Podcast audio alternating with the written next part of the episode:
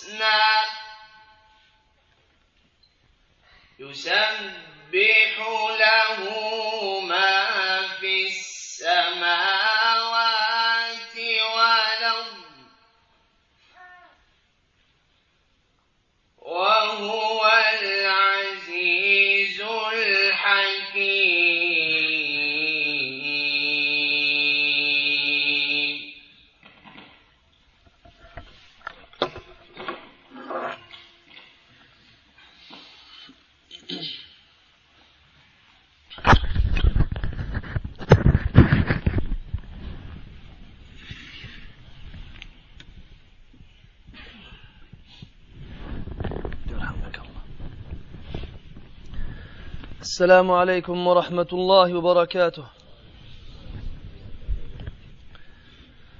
الحمد لله الحمد لله رب العالمين. الحمد لله الذي لا إله إلا هو المتوحد في الجلال بكمال الجمال تعظيما وتكبيرا. المتفرد بتصريف الأمور على التفصيل والإجمال تقديرا وتدبيرا. المتعالي بعظمته ومجده الذي نزل الفرقان على عبده ليكون للعالمين نذيرا. وأشهد أن لا إله إلا الله وحده لا شريك له. وأشهد أن محمدا عبده ورسوله. صلى الله عليه وعلى آله وأصحابه وأحبابه وأتباعه. وعلى كل من اهتدى بهديه واستنى بسنته واقتفى أثره إلى يوم الدين. وبعد فيا أحبتي سرني أن أتواجد معكم في هذا المسجد هذا المسجد المبارك وأسأل الله تبارك وتعالى أن يجمعنا وإياكم في هذه الدنيا دائما وأبدا على طاعته وفي الآخرة في أعلى جنان الخلد. إنه ولي ذلك والقادر عليه. كما سبق ذكره من أخينا الفاضل يحيى سيكون حديثنا اليوم إن شاء الله. عن هذا الحديث الذي ذكره علينا. ومن باب التصحيح فلست الذي اقترحت هذا الموضوع وإنما اقترحه علي إخواني الفضلاء من مدينة لافيغيير فأنا أحب أن يكون الإخوة الداعون هم الذين يختارون المواضيع التي سنتحدث عنها. وما أعظم هذا الموضوع؟ الغربة في الدين وكثرة الفتن في آخر الزمان. عنوان كلمتنا هذه هو هذا الحديث الذي جاء من طرق عدة عن غير واحد من الحفاظ وعن غير واحد من صحابة رسول الله صلى الله عليه وسلم. منها أو من هذه الروايات التي أخرجها الترمذي من حديث أنس رضي الله عنه. قال قال النبي صلى الله عليه وسلم سيأتي, سيأتي على الناس زمان. الصابر فيهم على دينه كالقابض على الجمرة. الصابر فيهم أي في الناس على دينه كالقابض على الجمر. وللحديث روايات مختلفة. لعلنا نسرد بعضا منها أثناء حديثنا. فهذا الحديث يقتضي اخبارا وإرشادا من النبي صلى الله عليه وسلم لأمته. فأما الإخبار فهو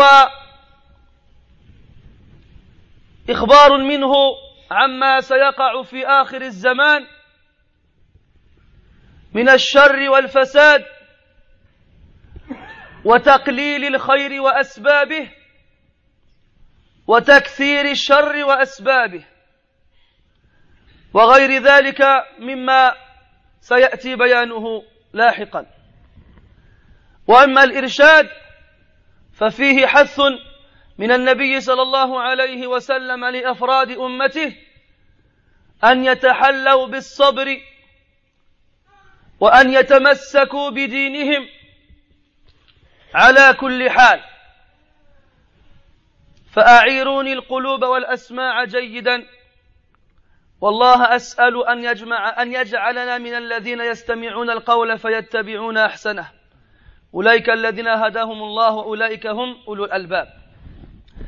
Mes très chers frères, je suis heureux de me retrouver parmi vous aujourd'hui, encore une fois, dans cette mosquée bénie, après avoir, grâce à Allah Azza wa Jal, écouté la lecture de notre frère Jazahullahu Khayra du Coran. Et qu'est-ce que ça fait plaisir d'entendre un jeune lire bien le Coran. Je sais pas pour vous, mais ça faisait longtemps que je n'avais pas vu. Al-Muhim, le frère Yahya Hafidahullah, dans l'introduction au Dars, nous a informé qu'il aura comme thème l'explication du hadith où le prophète sallallahu alayhi wa sallam nous dit qu'il arrivera pour les gens un temps où le patient parmi eux sur la pratique de sa religion sera comparable à celui qui tient en sa main des braises. Des braises. Et ce hadith a été rapporté par, de nombreux savants d'après de nombreux compagnons, radiallahu anhum, d'après de nombreuses versions. On va en voir certaines au fur et à mesure de notre parole. Et par euh, souci de correction, et que, la, que le mérite revient à, ses partisans, ce n'est pas moi qui ai proposé ce, ce sujet, mais ce sont les frères qui m'ont invité, qui m'ont proposé de parler de ce hadith. Et moi j'aime bien demander aux frères qui invitent de me proposer eux-mêmes les sujets qu'ils veulent aborder. Ça me permet d'avoir un aperçu, une vue sur, sur l'intérêt qu'ils ont de leurs pratiques religieuses et notamment de l'amélioration de la situation des musulmans. Ce hadith, mes frères, comme l'a dit notre frère au départ, nous fait penser qu'il a été dit pour nous. Mais avant d'arriver à cette conclusion, il faut savoir que ce hadith contient deux éléments importants. Enfin, deux éléments de base, desquels découlent de nombreuses choses importantes. Premièrement, il contient une information de la part du prophète sallallahu alayhi wa sallam sur ce qui arrivera dans les dernières époques qui précéderont l'avènement de l'heure dernière. Comme quoi, il sera très difficile de tenir sa religion. Il sera très difficile d'appliquer sa religion. Pourquoi cela? Car le bien sera réduit ainsi que les causes qui amènent à sa concrétisation.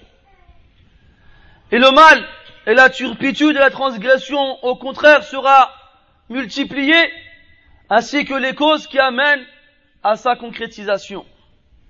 Et d'autres éléments qu'on va voir incessamment sous peu. Deuxièmement, il contient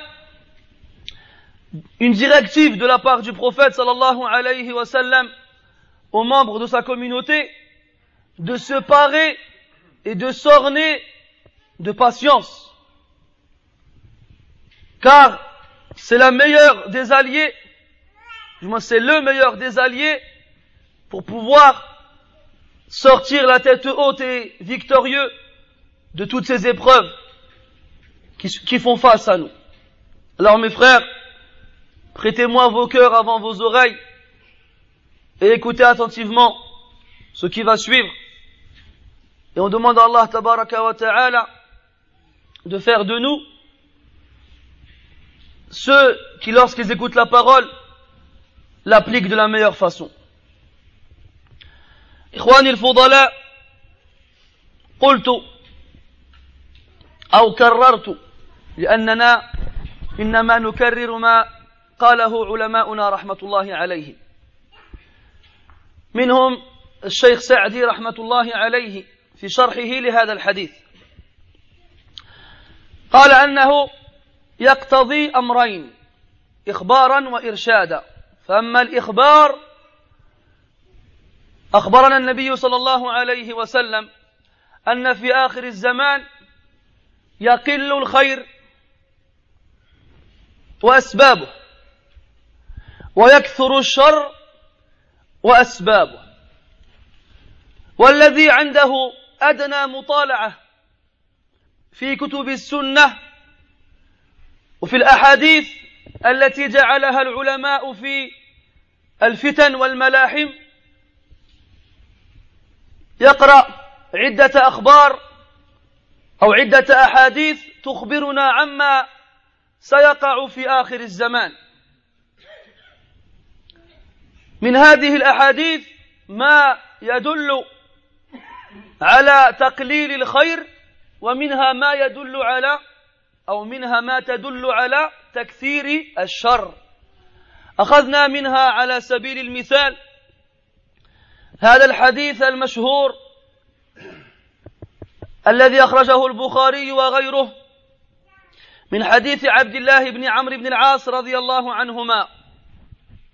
قال قال النبي صلى الله عليه وسلم إن الله لا يقبض العلم انتزاعا ينتزعه من العباد ولكن يقبضه بقبض العلماء. حتى إذا لم يبق عالما اتخذ الناس رؤوسا جهالا فسئلوا فأفتوا بغير علم فضلوا وأضلوا. وأي شر أعظم من فقدان العلم بين المسلمين؟ وأي شر أعظم من فقدان حامليه؟ ونحن نعيش زمانا قل فيه الفقهاء وكثر فيه القراء كما ذكر ذلك عبد الله بن مسعود رضي الله عنه حيث قال كيف بكم؟ أو نحن في زمان قليل خطباؤه كثير فقهاؤه. فكيف بزمان يكثر فيه الخطباء؟ ويقل فيه الفقهاء. وفي قول آخر كيف بكم إذا كثر قراؤكم وقل فقهاؤكم. فهذا نوع من تقليل الخير وأسبابه. فالخير هو العلم الذي به يتقرب به العبد يتقرب العبد إلى الله عز وجل. وأعظم أسباب الحصول على العلم الشرعي هو الجلوس مع أهل العلم والأخذ وأخذ العلم من أفواههم. فإذا قل العلماء كيف يحصل العبد على هذا العلم؟ وأيضا مما يدل على تقليل الخير وشر تقليل الخير وأسبابه ما رواه مسلم من حديث أنس أن النبي صلى الله عليه وسلم قال لا تقوم الساعة حتى لا يقال في الأرض الله الله. فسيأتي على الناس زمان لا يوجد فيهم من يذكر الله عز وجل ومن يكون لسانه رطبا بذكر الله. ومن هذه الأحاديث ما أخرجه أحمد من حديث أبي هريرة رضي الله عنه. أن النبي صلى الله عليه وسلم قال إنها ستأتي سنون خداعة يصدق فيها الكاذب ويكذب فيها الصادق ويؤتمن فيها الخائن ويخون فيها الأمين وينطق فيهم الرويبضة. فقال الصحابة رضي الله عنهم يا رسول الله وما الرويبضة؟ فقال صلى الله عليه وسلم السفيه يتكلم في أمر العامة. فكل هذه الأحاديث قد تحقق ظهورها ووقوعها في هذه الأزمنة والأواني الأخيرة. فإلى الله المشتكى من كثرة الرويبضة كل من هب وذب في القنوات والإذاعات والقاعات والمساجد يأتي يجلس أمام الناس بسبب أنه تخرج من جامعة قرأ فيها الجغرافيا الجغرافيا الجغرافيا أو التاريخ أو ما أشبه ذلك. ثم يظن أنه صار أهلا لأن يتكلم في شؤون الناس لا سيما الشؤون الدينية. فقد تتعجب أن الدين صار تطبيقه صعبا بالنسبة لبعض المسلمين بسبب بعض المسلمين. بسبب بعض المسلمين الذين ما عرفوا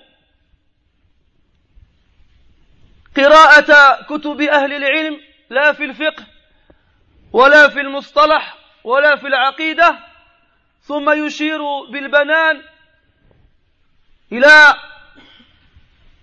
من من يتمسك ويعتصم بعلماء الأمة ويرمي العار والشنار عليهم. فيصبح هذا في الناس غريبا. ولا نقول أنه يصبح غريبا في أوساط الكفار والمشركين. لا يصبح غريبا في أوساط المسلمين. فهذا والله من أغرب ما يكون. أن يشعر المسلم بالغربة مع إخوانه. فالخير يقل في آخر الزمان. والشر يكثر في آخر الزمان. إلى حد أن الناس كما هو الواقع يكذبون العلماء ويصدقون الذي يقدم نشرة الأخبار. غير مرة سمعنا من فلان وعلان ألم تسمع إلى ما قاله؟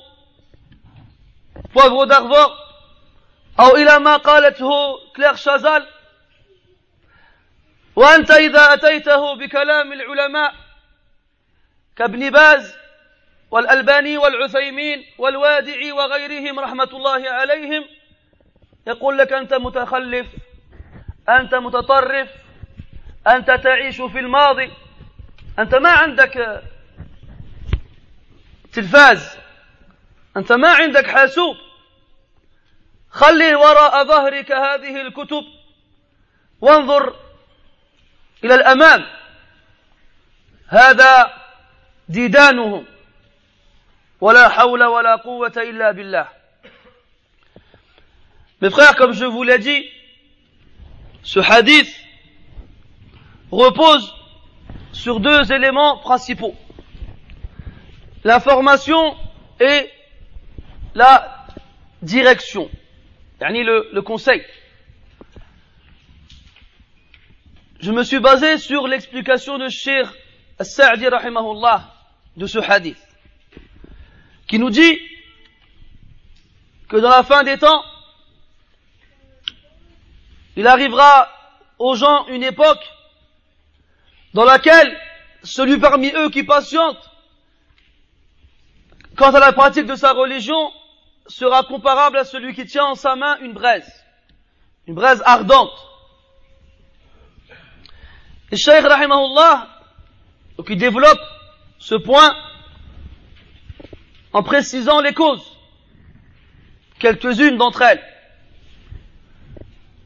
Parmi elles, la réduction du bien. Plus on avance dans le temps, et moins il y aura de bien. Et ce n'est pas seulement le bien qui sera de moins en moins présent, mais aussi toutes les causes qui amènent à la réalisation du bien. Et en contrepartie, le mal sera de plus en plus présent et fréquent. Il deviendra normal aux yeux des gens. Et aussi toutes les causes qui amènent à la, réalisation du mal. Celui qui a l'habitude de lire dans les livres de hadith, dans les chapitres dans lesquels le prophète sallallahu alayhi wa sallam nous informe des signes avant-coureurs de l'heure dernière, les petits signes, celui qui les lit, il a l'impression de lire ce qu'il voit tous les jours. Des hadiths qui datent de 15 siècles et qui nous décrivent très précisément notre situation actuelle.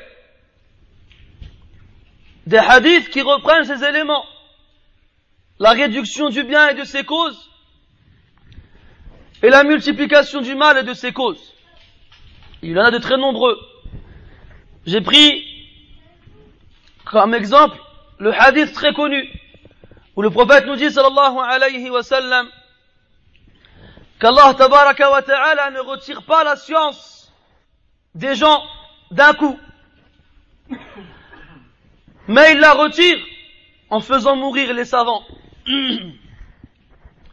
Lorsque les savants ils meurent, les gens prennent à leur tête des ignorants qu'ils interrogent. Alors ces ignorants leur répondent. Ils s'égarent et égarent les autres. La science, mes frères, est le plus grand moyen pour rester dans la droiture, avec bien entendu la réussite provenant d'Allah ta'ala. Et le meilleur moyen pour, obtenir la science est de rester proche des grands savants, de s'asseoir avec eux et de prendre la science de leur bouche. Mais le prophète sallallahu alayhi wa sallam nous informe que la science disparaît avec la mort des savants. Et aujourd'hui, malheureusement, la plupart des musulmans ne connaissent pas leurs savants. Le peu de savants qu'il leur reste. Encore plus en Europe. En Europe, les gens ils sont un peu livrés à eux-mêmes et n'ont pas le réflexe de revenir aux savants lorsqu'ils sont confrontés à une affaire ou une situation dans laquelle ils n'ont pas de réponse. Alors qu'Allah tabaraka wa ta'ala dit dans le Coran, Fas'alu ahla dhikr, il kuntum la ta'lamun. Demandez aux gens du rappel, si vous ne savez pas. Et là, on voit la concrétisation de cette prophétie, comme quoi les gens prendront à leur tête des ignorants. Et tu vois aujourd'hui n'importe qui passer à la télé ou à la radio sous prétexte qu'il a obtenu une licence ou une maîtrise ou un doctorat en géographie ou en histoire ou en chimie ou en philosophie ou autre. Comme si cela suffisait pour qu'il puisse parler des affaires religieuses. Ceci, mes frères, est un des hadiths qui nous prouve que le bien sera de plus en plus réduit en présence, ainsi que les causes qui nous permettent de l'atteindre, ce bien. Il y a un autre hadith où le prophète sallallahu alayhi wa sallam nous dit que l'heure ne se dressera pas tant que personne sur terre ne dira Allah, Allah. Il arrivera un temps, mes frères, dans ce bas monde, où malgré la, la grandeur de la terre, il n'y aura pas un être humain qui pourra dire Allah, Allah. Le rappel d'Allah Azza wa ne sera plus présent dans la bouche des gens. L'islam disparaîtra petit à petit. Plus de prières, plus de jeûnes, plus de Coran, plus de Hajj, plus rien. Et l'heure ne se dressera que sur les pires des créatures. Que du mal. Il ne restera aucune trace du bien. Et le prophète sallallahu alayhi wa sallam nous informe dans notre hadith qu'il viendra à nous des années trompeuses, traîtresses. On fera confiance aux menteurs et on démentira celui qui dit la vérité. Et on confiera des dépôts aux traîtres. Et on considérera traître comme celui qui est digne de confiance. Et parlera parmi eux Ar-Ruwaybida. Intraductif, on dit comme ça? Intraduisible. Al-Muhim. Pourquoi? Parce que même les Sahaba radiallahu anhum n'ont pas su le sens de ce mot. Je demande au prophète sallallahu alayhi wa sallam, qu'est-ce que c'est Ar-Ruwaybida Il a répondu sallallahu alayhi wa sallam, c'est As-Safih, le sot, le stupide, le niais, qui parle dans les affaires des gens, dans les affaires générales du commun des gens. Et Wahid y vient, n'importe qui vient, aucune science, aucune instruction, aucune intelligence, aucune réflexion, et il parle. Il leur dit, faites comme si, ou bien faites comme ça. Je me souviens une année, Salat al-Eid, je crois que c'était pendant, c'était Eid al-Fitr. Donc à la mosquée, comme c'est la, tra la, tradition et l'habitude des pays du Maghreb, tout le monde chante à tue-tête Allahu Akbar, Allahu Akbar, la tasbihat, Yom al-Eid. Hein, même ici, elle partout. Et ouais, donc j'ai pris le micro. Il y avait un, il y avait un frère d'un certain âge qui, qui faisait le chef d'orchestre. Alors j'attendais qu'il prenne un verre d'eau pour lui prendre le micro et j'ai parlé aux gens. J'aurais dit, تقبل الله منا ومنكم إلى آخره عيدكم مبارك j'ai l'Eid c'est un jour dans lequel يسبح المسلم الله عز وجل طيب لكن الكيفية الصحابة رضي الله عنهم ils faisaient tasbih يوم العيد لكن ils ne le faisaient pas comme ça tous ensemble chacun il le faisait tout seul donc si on veut suivre la sunna il faut qu'on fasse comme ça. Alors quand j'ai fini de parler, Cheikh Likan Hadaya, il m'a repris le micro, il m'a dit Wacha wacha hatal amjay. Allahu Akbar. Il m'a dit D'accord, d'accord, on fera ça l'année prochaine. Et il a repris comme si je n'avais rien dit. Et les gens, vous croyez, ils m'ont écouté moi ou ils l'ont écouté lui? Ils l'ont écouté lui. C'est comme quand on parle pour l'Eid encore, pour l'Eid le fitr quand on parle de zakat le fitr et qu'on leur explique que جمهور أهل العلم لا يرون أن زكاة الفطر تكون نقدا وإنما تكون طعاما بل قال بعضهم أن من خرجها أو أخرجها نقدا لا تجزئه savants disent que celui, que, que le zakat al-fitr doit être sorti en nourriture. Il y en a même certains parmi eux qui disent que celui qui la sort en argent, elle ne lui sera pas comptabilisée. Minhum, imamuna, Malik ibn Anas, rahimahullah. Alors tu as beau répéter et faire des khotab et ramener les paroles des savants, il y en aura toujours un qui va dire, oui mais euh, on peut donner en argent.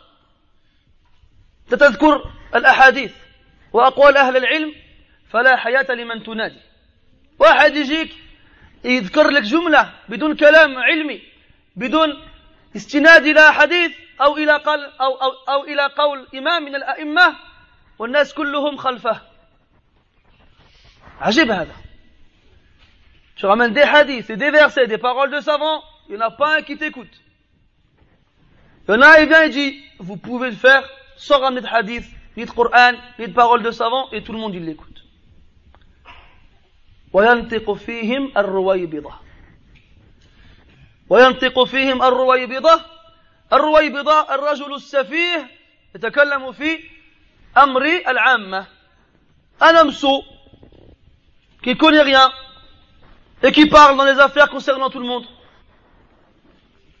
N'est-ce pas un mal immense Et n'est-ce pas une cause pour qu'un mal immense se produise Et les exemples, ils sont très nombreux. Mais on va se contenter de ce qu'on a dit là. Et wallahi mes frères,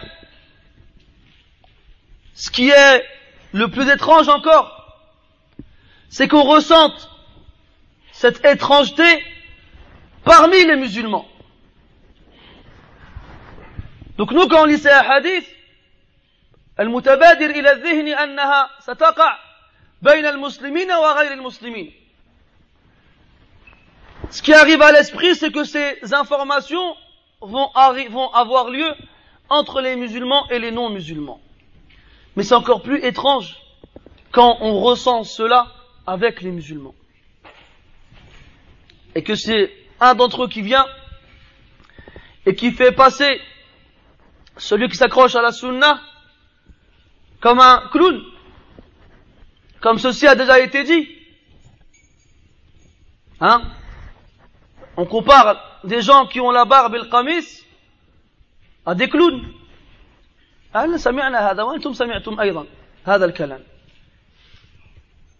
Et c'est ces gens-là qu'on écoute. Et à cause de ces gens-là que nous, on passe pour des clowns fi'lan. Fallahu al-musta'an. C'est à Allah Ta'ala qu'on demande l'aide. Donc lorsque tu vois que le bien autour de toi se fait rare, et que les moyens te permettant d'en faire, yani du bien, se font rares, pense à ce hadith. Le hadith de la braise. الأمر الثاني الذي ذكره الشيخ رحمه الله الشيخ السعدي هو أن المعارضين سيكثرون وسيكونون أقوياء ولم يفصل الشيخ من هم المعارضون. فقال الشيخ عبد الكريم الخضير حفظه الله أن هؤلاء المعارضين قد يكونوا من نواحي عديدة. أولا من نفسك لأن النفس إيش؟ أمارة بالسوء. النفس أمارة بالسوء.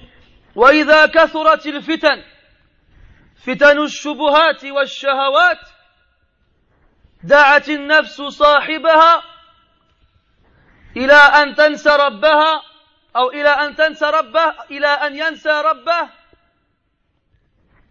وإلى أن يعبد ويطيع هواه.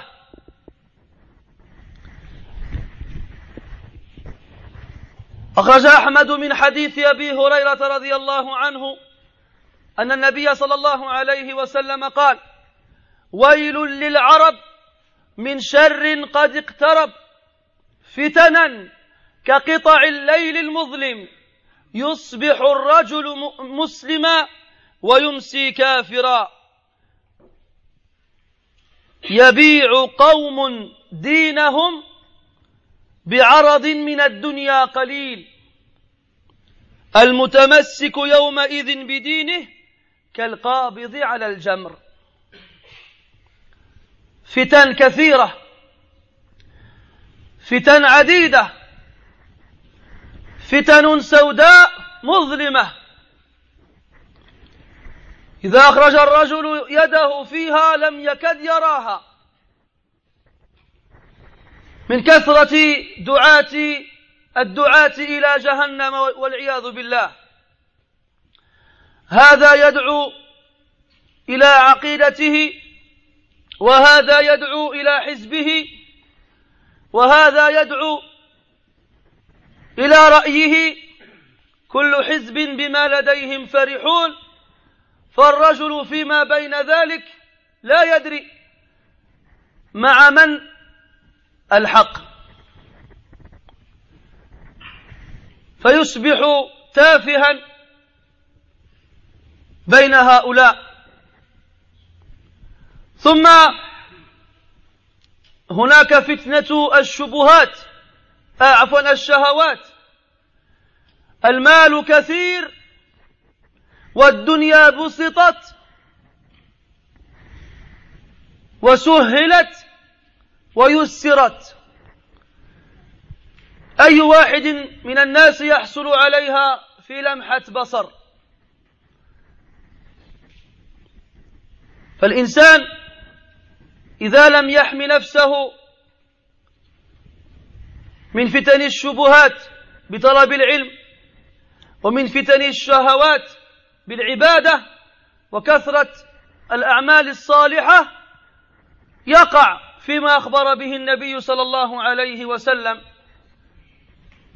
يستيقظ صباحا وهو مسلم وفي نفس الليلة يذهب إلى فراشه وقد ارتد والعياذ بالله لأنه, بي لأنه باع دينه بعرض من الدنيا قليل.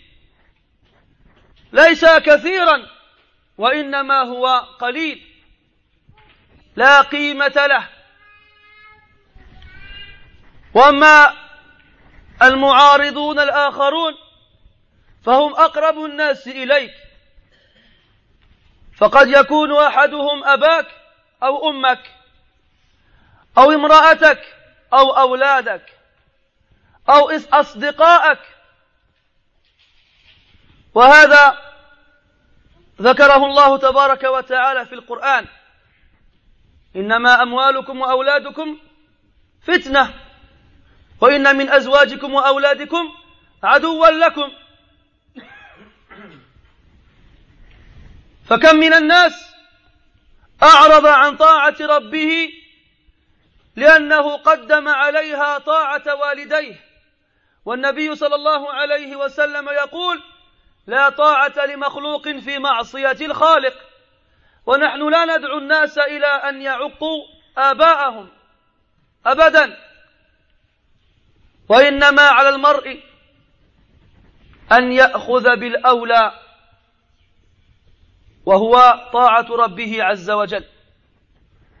وهك على سبيل المثال هذا الصحابي الجل هذا الصحابي الجليل الذي لما أسلم قالت له أمه يا ولدي أنا لا آكل ولا أشرب حتى تعود إلى دين أباك أو إلى دين أبائك. وكان العرب آنذاك إذا أخذوا عهدا لم يخلفوه حتى عند النساء. فدخل ذلك الرجل على أمه في بيتها بعد أيام ثلاثة فوجدها مضطجعة على الأرض فدنا منها فقالت له يا بني إن حياتي بين يديك فإما أن ترتد عن دين محمد وتعود إلى دين آبائك وإما أن أموت بين يديك. فماذا كنت فاعلا لو كنت مكانه؟ أكنت تاركا دينك؟ بل ثبت هذا الرجل وقال لها كلاما عظيما. قال, له قال لها يا أماه لو مت الآن وكان, وكان لك بعد وفاتك سبع سبعون حياة كلما عشت مرة أخرى قلت لي نفس الكلام لم أرتد عن ديني. لم أرتد عن ديني. وهذا نموذج فريد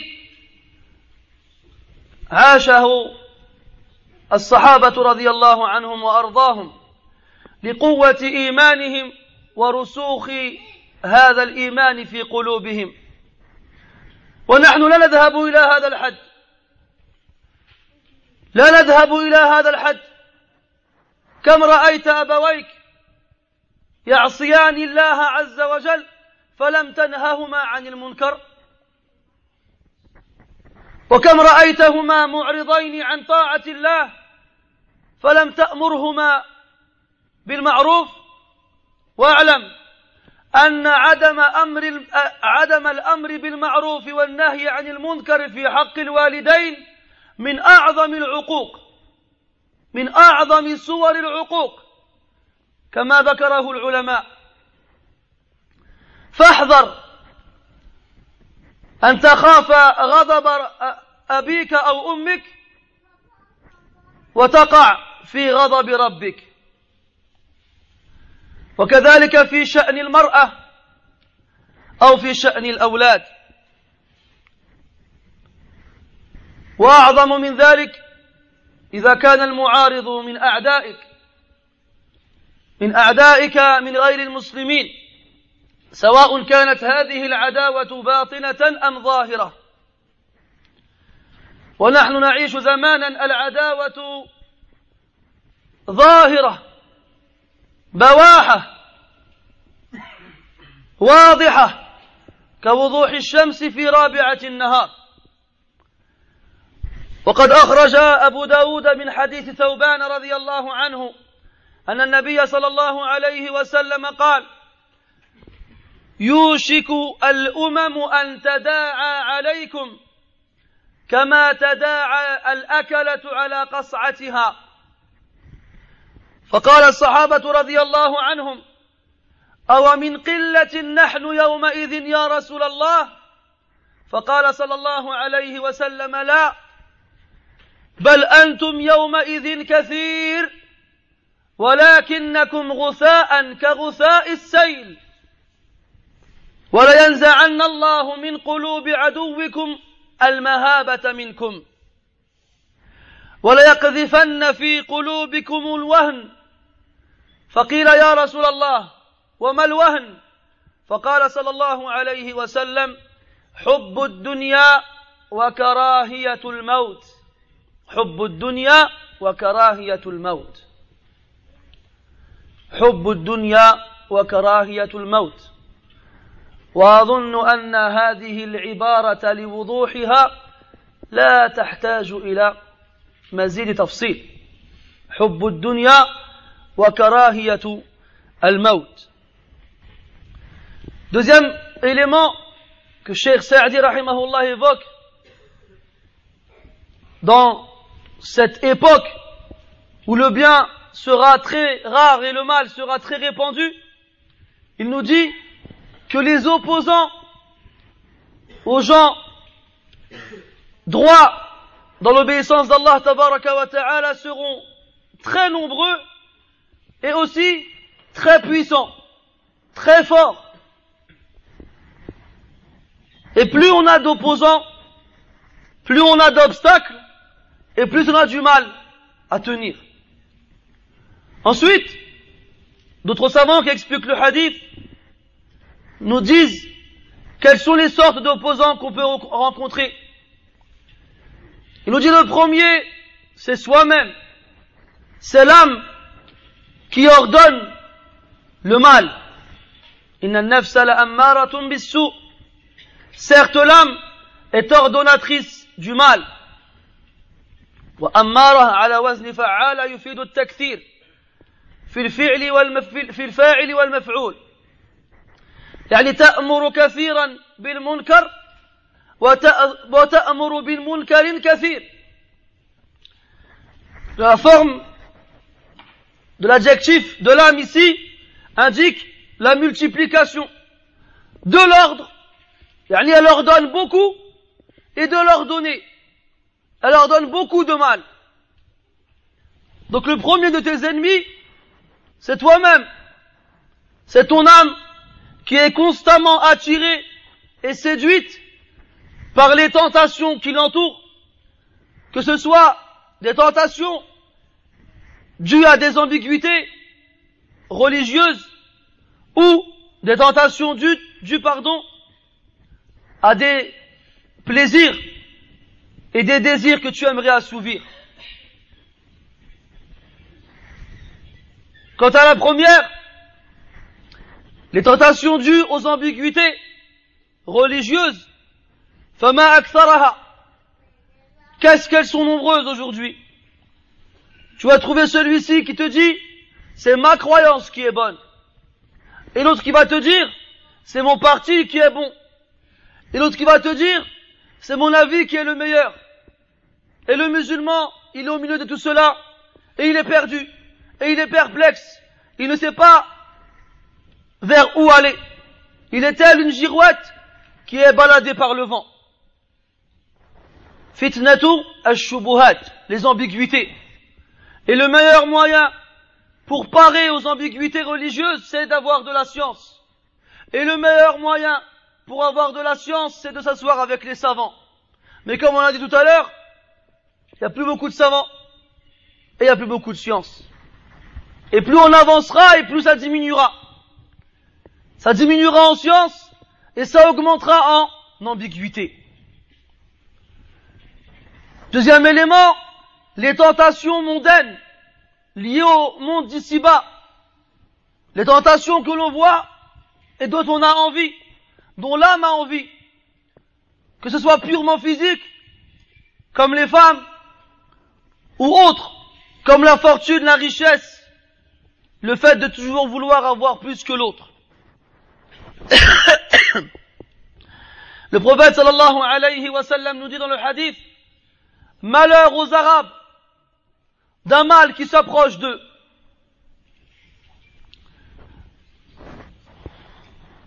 Il y aura bientôt des, tentations qui seront aussi noires que des parcelles de nuit ténébreuses. Un homme se lèvera le matin croyant et ira se coucher le soir mécréant. Il aura vendu sa foi pour une petite partie de ce bas monde, pour un intérêt minime. Ce hadith, mes frères, le prophète il le conclut en disant, alayhi wassalam, celui qui sera accroché parmi eux à sa religion à ce, ce jour-là sera comme celui qui tient une braise. Il y aura tellement d'épreuves et de tentations que ta foi ne tiendra plus à rien. Tu seras prêt à la vendre pour un petit truc. Alors qu'avant les compagnons radiallahu anhum se sont accrochés à leur foi et leur conviction du plus qu'ils le pouvaient et n'ont rien préféré à leur foi. Comme ce compagnon radiallahu anhu qui avait une mère mécréante et qui lorsqu'elle a appris que son fils s'était converti à l'islam, elle lui a fait une promesse. Elle lui a dit, ah Saad, je ne mangerai plus rien, je ne boirai plus rien, tant que tu restes dans cette religion et que tu n'as pas retrouvé la religion de, de tes pères. Et les Arabes, à l'époque, étaient connus pour que lorsqu'ils font une promesse, ils la tiennent jusqu'au bout, quoi qu'il arrive. Vous comprenez le à l'époque. Alors, quelques jours plus tard, voici que Saad rentre chez sa mère et il la trouve affalée par terre. Il va pour la prendre dans ses bras et elle lui dit avec une voix faible, Oh Saad, ma vie est entre tes mains Je vais mourir. Alors soit tu fais ce que je t'ai dit, tu, re, tu, retournes dans la région de tes pères, ou soit je, mour, je meurs et les gens diront هذا قاتل أمه أو قاتل أمه Soit les gens diront, voici le meurtrier de sa mère, l'assassin de sa propre mère. Saad lui répond quoi, radiallahu anhu Oh ma mère, si tu mourrais tout de suite, et qu'Allah Ta'ala te donne 70 vies après, et que dans chaque vie tu me fasses le même marché, ou plutôt le même chantage, je ne changerai jamais de religion. Alors sa mère, quand elle a vu qu'il était, convaincu, elle a bu de l'eau. Mais toi, hier, qui t'aurait fait quoi? Combien de fois il y a des frères qui appellent et qui me disent mes parents, mes parents, mes parents? J'ai l'impression d'avoir au téléphone un frère de 14 ans. Quand je demande quel âge il a, il me dit j'ai 34 ans, 40 ans. Voilà, agib. Agib. Nous n'appelons pas à la désobéissance envers les parents. Loin de là. Mais il faut que l'on sache que nous n'avons pas le droit de désobéir à Allah pour obéir à autrui, quel qu'il soit. Qu'il soit ton père, qu'il soit ta mère,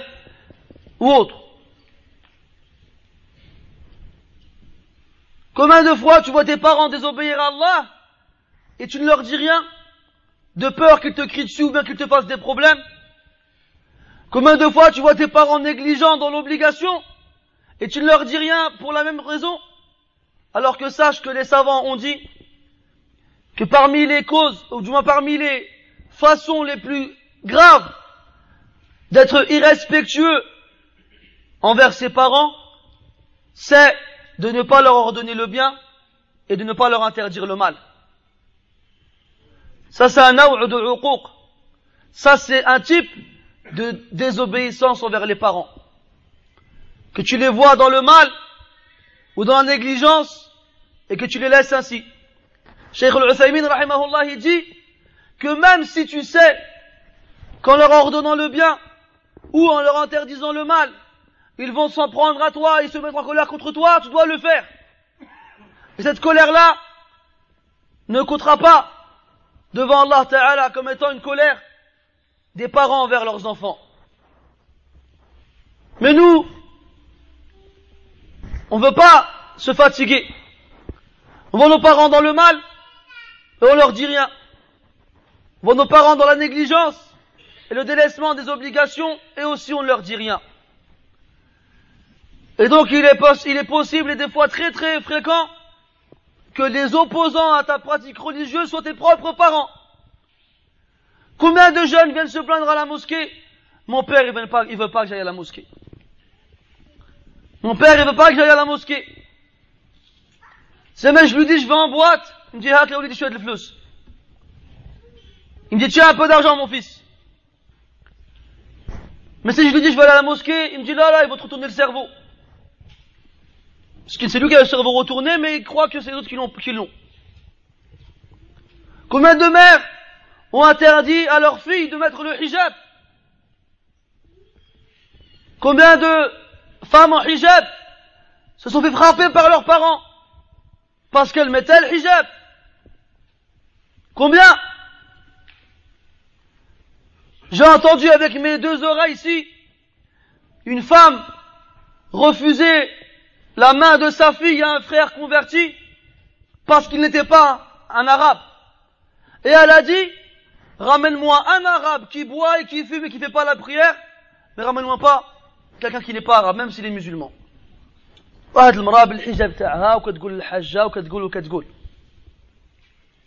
Cette mère-là, elle dit, on l'appelle le hajja, et quand elle est avec les gens, elle dit, elle dit, elle dit. Et c'est pas une et c'est pas deux. Et je n'exagérerai pas si je dis que peut-être chacun d'entre vous ici en connaît une ou un comme ça. Il arrive aussi des fois que le, le l'opposant, ce soit ton épouse ou tes enfants. Et dans le Coran, Allah Ta'ala, il dit, il y a parmi vos femmes et vos enfants, parmi, hein, pas tous, des ennemis pour vous. Des ennemis pour vous. Et dans notre verset, Allah Ta'ala, il dit, il y a dans vos fortunes et vos enfants une tentation pour vous une tentation. Le premier des musulmans qui a émigré à Médine se nomme Abu Salamat al-Makhzoumi, radiyallahu anhu. Lorsqu'il est arrivé aux portes de Mecca avec sa femme et son enfant, sa tribu s'est opposée à eux. Ils lui ont dit, tu veux partir, pars. Mais ta femme et ton enfant, ils restent avec nous. Il leur a dit, taïb. Et il est parti. Et il est parti. Ça n'a pas été un obstacle pour lui de rejoindre le prophète à Médine. Et un an plus tard, grâce à Allah, sa femme et, son enfant les ont rejoints à Médine. Tu aurais fait quoi, toi? Combien de fois on entend un tel est avec une épouse diabolique. Quand je dis diabolique, le mot est faible. Il lui manque que les cornes et la fourche. Elle insulte. Elle le frappe. Il y en a même une qui a planté son mari. Hein? Et quand tu lui dis, Marie, mais pourquoi tu restes avec elle? Dit, les enfants. C'est agile. Avant, c'était les femmes qui supportaient des maris violents et agressifs pour les enfants. Normal. Ben maintenant, c'est le contraire. Et petit à petit, tu vois la, la- la dégringolade. Tu vois la dégringolade. Le frère, il vient, il a des cernes. Il a le visage gris. Et petit à petit, on ne va plus venir à la mosquée. Et un jour, tu l'attrapes à Carrefour ou ailleurs. Et sa barbe, elle a diminué de volume. Le qamis, il le met plus. Et après, t'entends quoi, astaghfirullah, il a arrêté la prière. C'est un cercle vicieux. C'est un cas comme un autre. Les femmes pourraient se dire, mais les femmes, les hommes aussi sont violents envers leurs épouses. On ne dit pas le contraire, na'am. Ça c'est pas propre aux hommes ou bien propre aux femmes, c'est pour tout le monde. C'est juste pour faire comprendre qu'on a des opposants dans nos familles, dans les gens qui nous sont les plus proches. Et il faut savoir réagir en conséquence. Et les pires de nos opposants, notamment aujourd'hui et depuis toujours, ce sont nos réels ennemis. Ceux qui ne veulent même pas qu'on existe. Que ce soit une animosité discrète, cachée, ou réelle, visible, manifeste. Le prophète sallallahu alayhi wa sallam nous dit dans le hadith, bientôt, les, les communautés s'uniront contre vous comme les gens affamés s'unissent autour d'un plat. Alors les compagnons radiallahu anhum est-ce que ce jour-là nous serons une minorité?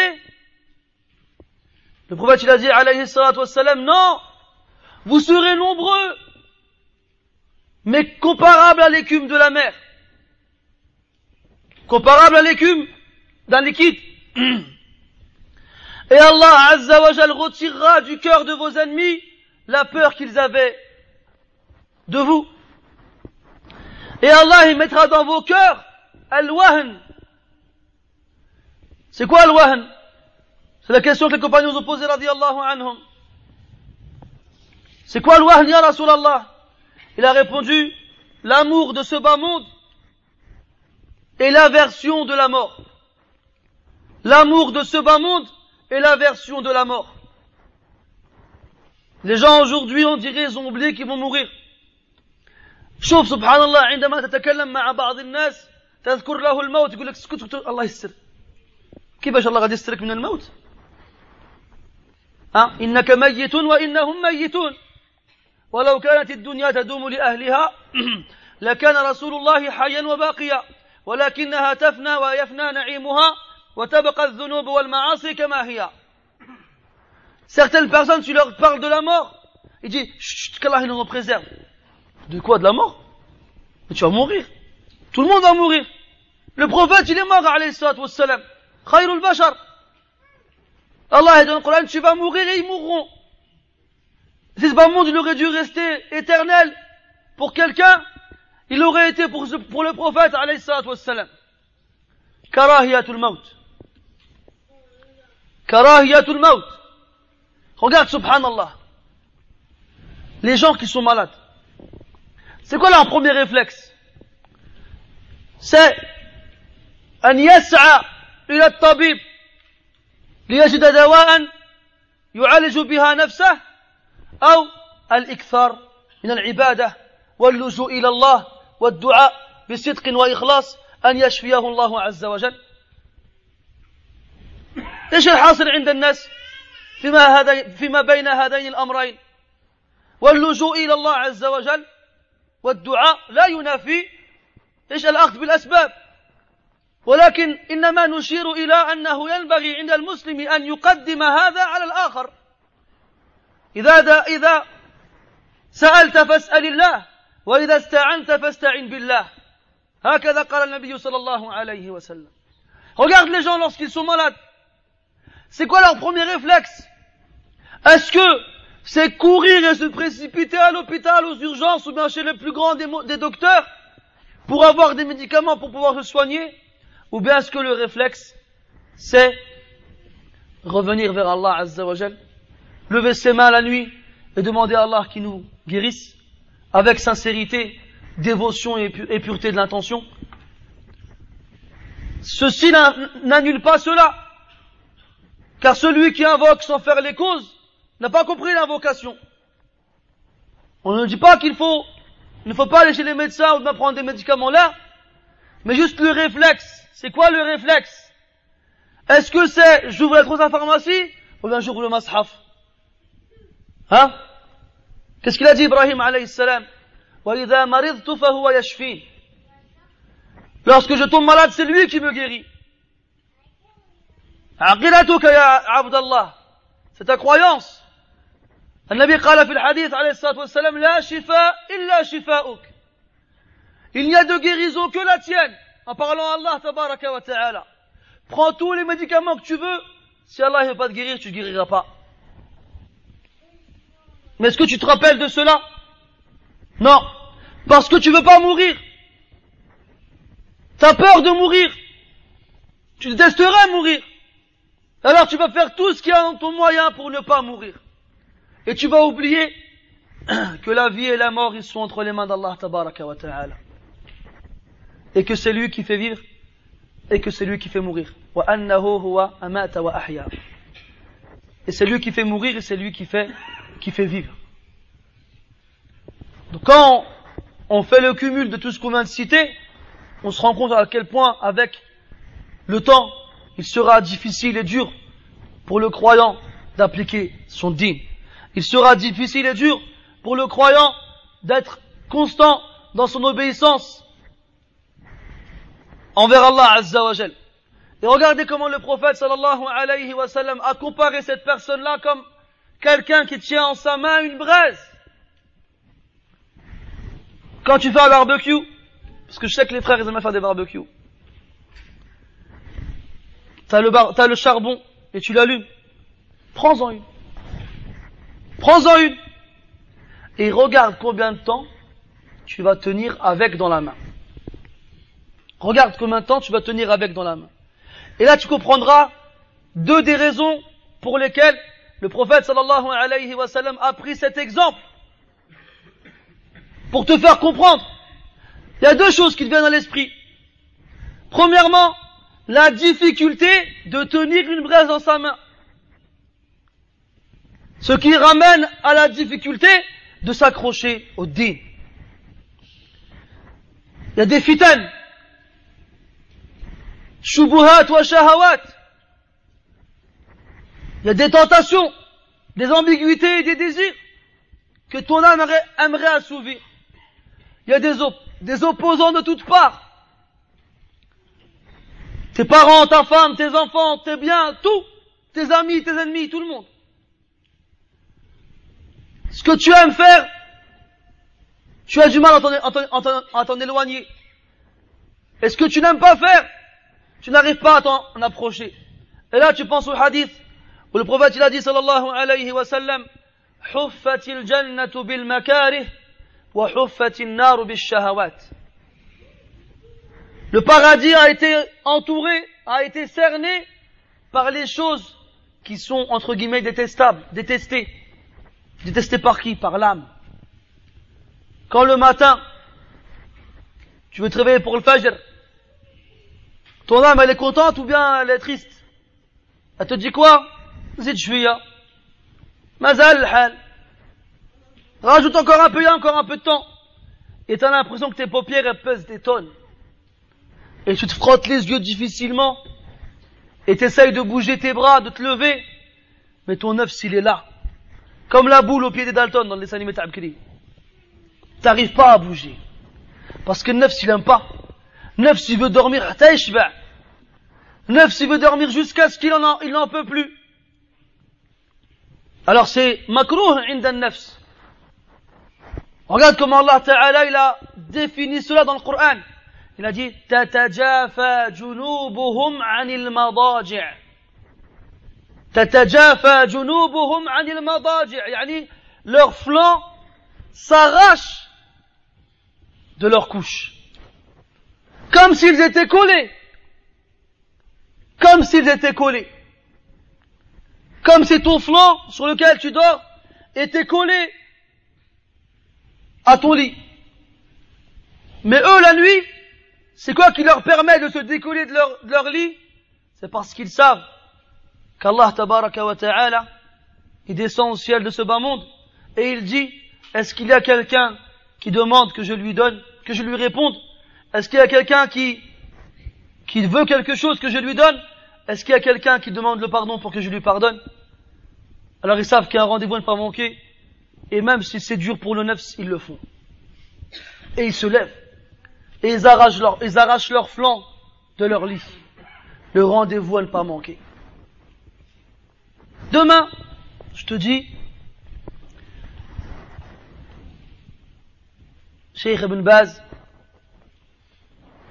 il te donne un rendez-vous dans un mois, le 14 juin à 14h. Taille. Est-ce que Yahachi, tu vas réussir à dormir? Est-ce que Yahachi, tu vas pas planter une tente devant la porte de chez lui pour pas arriver en retard?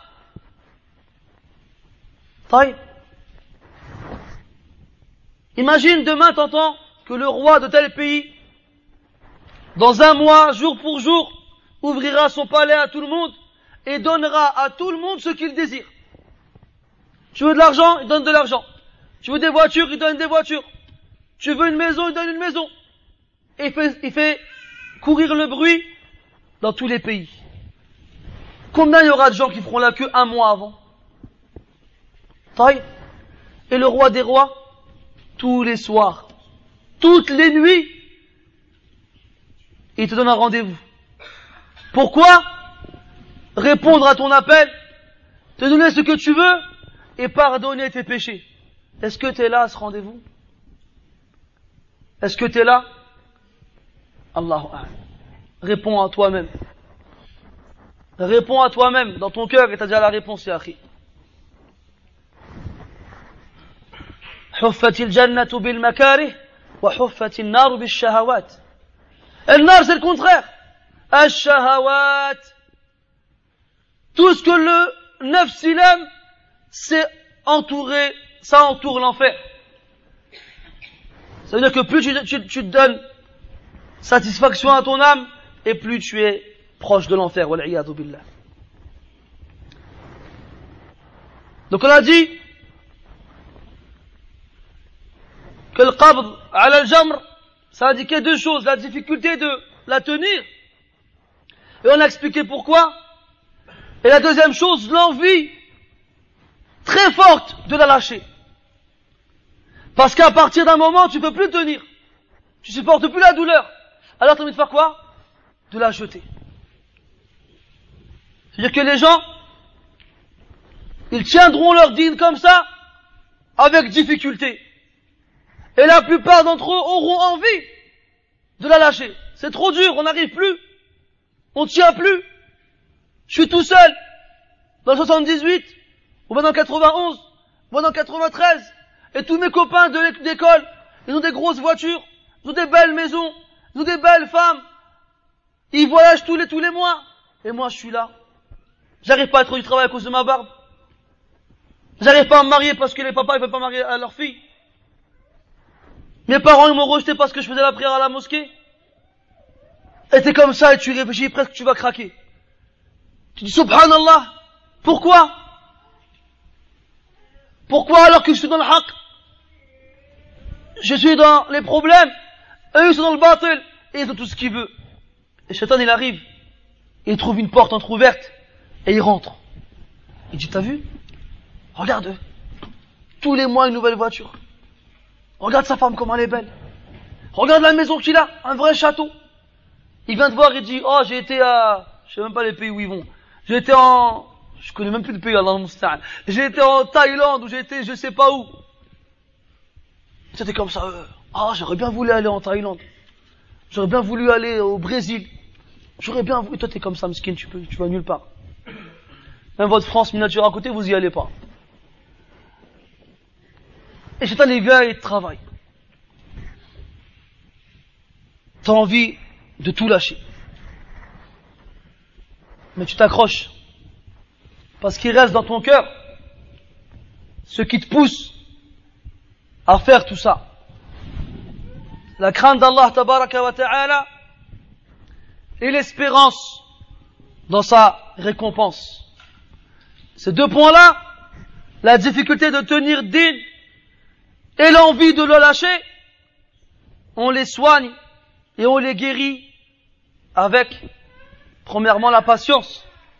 الصبر وهو حبس النفس على طاعة الله وعن معصية الله وعن الأقدار المؤلمة patienter bloquer son âme la stopper sur l'obéissance d'Allah tabaraka wa ta'ala et à l'encontre de sa désobéissance et la stopper aussi dans les décrets divins qui sont douloureux pour toi. C'est douloureux, la mort de quelqu'un, la perte de quelque chose qui t'était cher ou autre. Il y a aussi ce qui aide à patienter et à tenir la conviction de, de comme quoi Allah Ta'ala va te donner une immense récompense. Une récompense que tu ne peux même pas imaginer. الألباني رحمه الله ذكر في الصحيحة يعني في السلسلة الصحيحة حديثا عن عتبة ابن غزوان رضي الله عنه أن النبي صلى الله عليه وسلم قال إن من ورائكم أيام الصبر المتمسك فيهن يومئذ بما أنتم عليه للمتمسك عفوا للمتمسك. فيهن يومئذ بما أنتم عليه أجر خمسين منكم. قالوا يا نبي الله أو منهم؟ قال بل منكم. يقول سبحان الله hadith عظيم. Prophète عليه الصلاة والسلام s'adressant aux compagnons رضي الله عنهم viendra derrière vous, après vous, des jours, les jours de la patience. Les jours où les gens devront patienter. Celui parmi eux qui s'accrochera dans ces jours difficiles, comme vous vous êtes aujourd'hui, yani les compagnons anhum, il aura la récompense de 50 parmi vous. 50 parmi vous, les compagnons. Les sahaba, même eux, ils disent subhanallah, ils non, parmi eux. Quand il a fait non, parmi vous. Ça veut dire que si tu t'accroches à ton din au moment où c'est le plus difficile, Allah Ta'ala, va te donner pour chaque action que tu commets, que tu, que tu as accompli, la récompense de 50 compagnons. Ça ne veut pas dire que tu seras meilleur que les compagnons. Ça, oublie-le. La tudrak le rang de la compagnie des compagnons radiallahu anhum, on ne peut pas la rattraper. Pourquoi tu dans le hadith alayhi salatu wassalam, لا تسبوا أصحابي فوالذي نفسي بيده لو أنفق أحدكم ملء الأرض ذهبا لما يعني في المعنى لما كان ذلك مدة لما كان ذلك يساوي مد أحدهم أو نصيفه أو كما قال عليه الصلاة والسلام Pourquoi dans le hadith, alayhi wassalam, n'insultez pas les compagnons, par celui qui a mon nom entre ses mains, si l'un d'entre vous dépensait l'équivalent de la terre en or, il n'aurait pas atteint le moud, c'est la quantité qu'on a entre ses deux mains, de l'un d'entre eux ou bien sa moitié. Les Sahaba sont meilleurs que nous. Il n'y a aucun doute là-dessus. Mais en termes de récompense, il se peut que dans une action, on ait plus que. Mais ça ne va pas nous faire atteindre leur degré dans le mérite et le privilège. Donc le musulman qui vivra cette époque difficile, cette époque où il faudra patienter, l'action qu'il commettra de bien, elle vaudra cinquante fois celle des compagnons radiallahu anhum. Et enfin, l'irshad, الموجه أو الموجه إلى المسلمين في هذا الحديث et enfin les directives qui sont adressées aux musulmans dans ce hadith sont premièrement que le musulman dompte son âme et retrousse ses manches pour ne pas finir vaincu par sa propre sa propre âme. Et en particulier dans ces moments difficiles où pratiquer son din ne sera pas à la portée de tout le monde. Et là, moi je me suis posé cette question. C'est est-ce que ce hadith il nous concerne? On a dit tout ça, et là, est-ce que ce hadith, il nous concerne? Est-ce que on vit une époque où c'est tellement difficile d'appliquer son din que c'est comme si on tenait une braise J'ai envie de dire oui et j'ai envie de dire non. Parce que des fois, mes frères, quand on revient à l'époque où les Sahaba radiallahu anhum ils ont vécu, et qu'on voit les tortures qu'ils ont subies et les moments difficiles qu'ils ont connus, j'ai envie de dire nous, on vit l'islam de façon luxe, luxueuse. Est-ce qu'on vient te couper les mains pour, pour, pas que tu fasses la prière? Est-ce qu'on tue devant toi ta famille, pour pas que tu, pour restes, musulman? Est-ce que tu as connu la faim? Est-ce que tu as connu le froid? Est-ce que tu as connu la pauvreté? Mes frères, on est tous des gros. Faut dire le. C'est pas une maladie. C'est parce qu'on connaît pas la faim. Hein? On mange toujours à notre faim. Même quand on n'a plus faim, on continue de manger. On dort des heures et des heures et des heures et des heures. Chez nous, il y a du chauffage. Si jamais il fonctionne plus, on appelle le gardien, t'es malade ou quoi? Dépêche de réparer là. On va à la mosquée. Tous les jours. On sort dehors avec nos barbes. Pour l'instant, nous arrive rien. Pour l'instant. On écoute des doros. On a des salons. On a des rencontres. On a et on a et on a. Al-Bukhari rapporte d'après Khabbab ibn al-Arit radiallahu anhu. Après le blocus que les Quraysh ont fait subir aux musulmans, ils les ont chassés de la Mecque et ils ont interdit avec eux toute transaction, yani vente ou achat, et toute relation, yani mariage ou autre. Les musulmans ont passé trois ans comme ça dans des situations très difficiles. À un point où ils s'accrochaient des pierres plates contre leur ventre et ils serraient pour ne pas sentir la faim. Trois ans, ils sont restés comme ça, les compagnons radiallahu anhum. Et un jour, il dit au prophète sallallahu alayhi wa sallam, Ya Rasulallah, ألا تستنصر لنا ألا تدعو الله لنا يا رسول الله ne vas-tu pas demander le secours pour nous Ne vas-tu pas invoquer Allah Ta'ala pour qu'il nous aide Et le prophète sallallahu alayhi wa sallam s'est énervé. Il a dit, إن من كان قبلكم كان أحدهم يوضع المنشار على مفرق رأسه فيخلصه إلى قدميه لا يصرفه ذلك عن دينه ويمشط بأمشاط الحديد ما بين لحمه وعظمه لا يصرفه ذلك عن دينه ولكنكم قوم تستعجلون Le prophète s'est énervé, alayhi salatu il a dit, les gens d'avant vous, on en prenait un parmi eux, et on lui opposait la scie au niveau de l'arrêt de ses cheveux, au milieu de sa tête. Et on le sciait en deux jusqu'à ses pieds. Et malgré ça, il restait ferme dans sa religion. Ceci ne le détournait pas de sa religion. Et on en prenait un autre, et on prenait un peigne de fer, et on lui peignait la tête, jusqu'à ce qu'on arrive entre la viande et l'os. Et ceci ne le détournait pas de sa religion. Mais vous êtes un peuple trop pressé.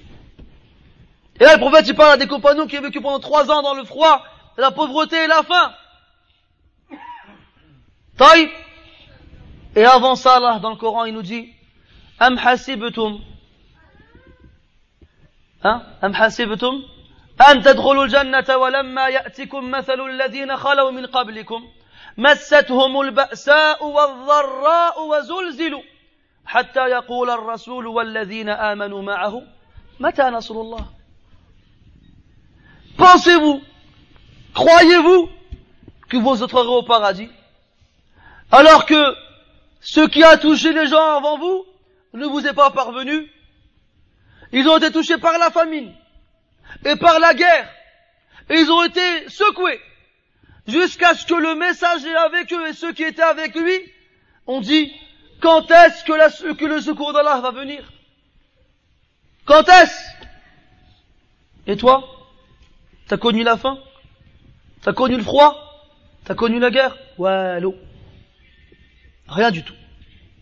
Allah il dit dans le Coran Alif Lam Mim أحسب الناس أن يتركوا أن يقولوا آمنا وهم لا يفتنون ولقد فتنا الذين من قبلهم فليعلمن الله, فليعلمن الله الذين صدقوا وليعلمن الكاذبين Alif Lam Mim. Est-ce que les gens croient qu'on va les laisser tranquilles parce qu'ils disent nous croyons et ils n'ont pas été éprouvés? Et ils n'ont pas été éprouvés? Et nous avons certes éprouvé les gens avant eux.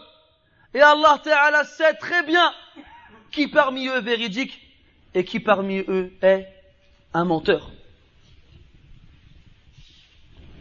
Est-ce que toi tu as pu prouver ta véracité? Dans quel cas tu as pu prouver à Allah Azza wa ta véracité? Tu as tout ce qu'il te faut. Tu ne manques de rien. Comment alors est-ce que tu peux croire que tu es élevé par rapport aux autres?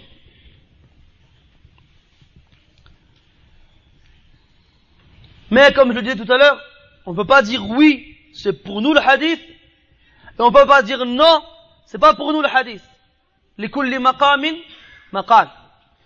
Pour chaque situation, il y a une parole différente à donner. Beaucoup de personnes parmi nous, notamment les personnes converties, qui rentrent dans l'islam alors qu'ils n'étaient pas musulmans, sont, souvent confrontés à des situations difficiles. Souvent, on entend des frères qui se font chasser de chez eux parce qu'ils sont rentrés dans l'islam. Souvent, on entend des frères qui ont dû tout abandonner. Ces gens-là, malgré la difficulté qu'ils ont connue, Wallahi, qu'ils sachent, et j'espère dire ça avec sincérité, qu'on les envie. Parce que quand nous on lit dans les, histoires des compagnons, anhum, on a du mal à se mettre à leur place. Parce qu'on n'a pas vécu ça. Quand j'étais petit, mon père, il me disait, Goul bismillah. Quand j'étais petit, mon père, m'a appris la fatiha, m'a appris la prière. Il m'a emmené à la mosquée. J'ai pas connu de difficulté pour apprendre l'islam ou bien pour- ou bien pour le pratiquer. Ces gens-là, ils l'ont connu. Alors mes frères, que ceci vous serve de consolation, vous êtes plus proches des compagnons que nous. Vous leur ressemblez plus que nous. Je parle pour moi. Mais je pense que c'est pour la plupart des, des enfants des musulmans la, même chose. Alors mes frères, tout à l'heure comme on le disait, des fois on a l'impression qu'on va craquer, qu'on va tout lâcher, tout abandonner. Et même, astaghfirullah, il y a un peu de yas et de qunut qui fait surface. Il y a un peu de, de désespoir et de mélancolie qui apparaissent. Ça amène presque à désespérer de la miséricorde d'Allah tabaraka wa ta'ala, ce qui est un très grand péché. Mais il faut que tu saches que Allah dans le Coran a dit à son messager à travers lui à tous les musulmans Inna ma'al usri yusra, inna ma'al usri yusra. Alhamdulillah alladhi ja'ala li usrin wahid yusrain. Il y a avec la difficulté une facilité. Il y a avec la difficulté une facilité. Et là, le non-arabophone, quand il lit le Coran à ce passage-là, il se dit quoi? Tiens, un verset qui est répété deux fois. Et je sais pas que il y a dans cette répétition une immense, un immense enseignement. Mais ça, si je comprends pas l'arabe, tu pourras pas le savoir. Et même si je tentais de te l'expliquer là, je vais peut-être te, te la rendre encore plus confuse que ça ne l'est déjà. Alors apprends ta langue, mon frère. Apprends la langue du Coran. Apprends la langue du, sou- de la sunna. Apprends cette langue qui fait partie de de ta religion. كما قال عمر رضي الله عنه تعلموا العربية فإنها من دينكم Apprenez l'arabe, la langue arabe, car elle fait partie de votre religion. إن مع العسر يسرا إن مع العسر يسرا Il y a avec une difficulté deux facilités. Et dis-toi que le prophète il dit alayhi salatu wassalam Man taraka lillahi shay'an awadahu Allahu khayran mimma tarak. Ou comme قال alayhi salatu wassalam. Celui qui délaisse une chose pour Allah, Allah il lui remplace par quelque chose de meilleur que ce qu'il a délaissé. Ne désespère pas. Le prophète il a dit alayhi salatu wassalam واعلم أن النصر مع الصبر وأن الفرج وأن الفرج مع الكرب وأن مع العسر يسرا Et sache que la victoire vient avec la patience et que la consolation vient après l'affliction et que avec la difficulté vient la facilité. Donc quand Allah il dit من عمل صالحا من ذكر أو أنثى وهو مؤمن فلنحيينه, فلنحيينه حياة طيبة Celui qui fait des bonnes actions et qui croit et qui, et qui- par- qu'il soit un homme ou une femme, nous lui ferons vivre une vie bonne, ici-bas et dans l'au-delà. Et Allah dit dans le Coran,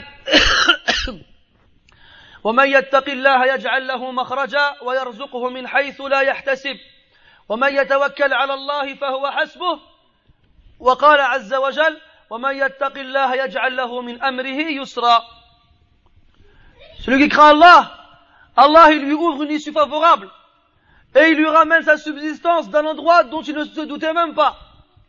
Et celui qui place sa confiance en Allah, et celui qui place sa confiance en Allah, Allah lui suffit. Et celui qui craint Allah, Allah mettra dans son affaire une facilité. Et Allah tabaraka wa ta'ala ne trahit pas ses promesses. Et je m'arrêterai sur cette bonne nouvelle que le prophète sallallahu alayhi wa sallam nous a donnée.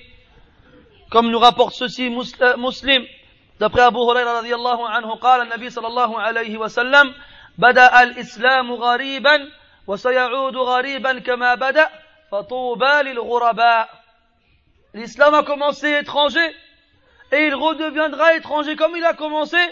Alors bonheur aux étrangers.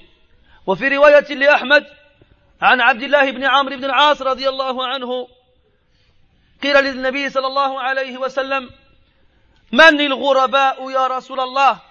فقال صلى الله عليه وسلم ناس صالحون في ناس سوء كثير. من يعصيهم؟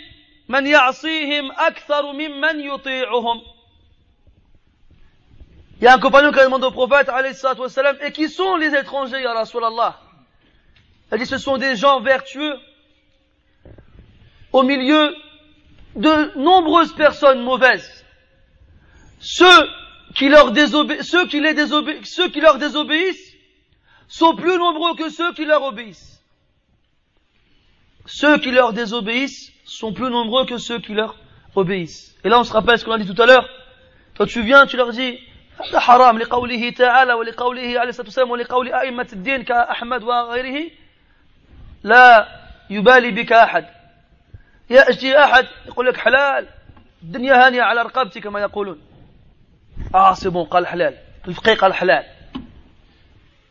ها comme on a dit tout à l'heure toi tu viens tu leur dis Allah il a dit et le prophète il a dit alayhi salatu wassalam et les ulama ils ont dit ils se posent des questions ils sont pas sûrs ils ont des doutes il y en a un il vient et dit vous inquiétez pas c'est halal c'est c'est pour moi vous inquiétez pas c'est sur euh, sur mon compte comme ils disent ah là ils sont contents Là, ils sont contents. Ah, le frère, il a dit quoi? T'as entendu le frère, il a dit quoi? C'est halal, vas-y.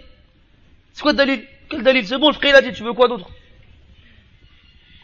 C'est comme ça que ça marche chez la plupart des gens, wallahu al Mais toi, faut pas que tu sois attristé par cela. Naam, tu es triste parce que les musulmans ne veulent pas revenir vers Allah. Mais tu ne dois pas être triste parce que les gens ne t'écoutent pas. C'est pas ça ton intention que tu dois avoir.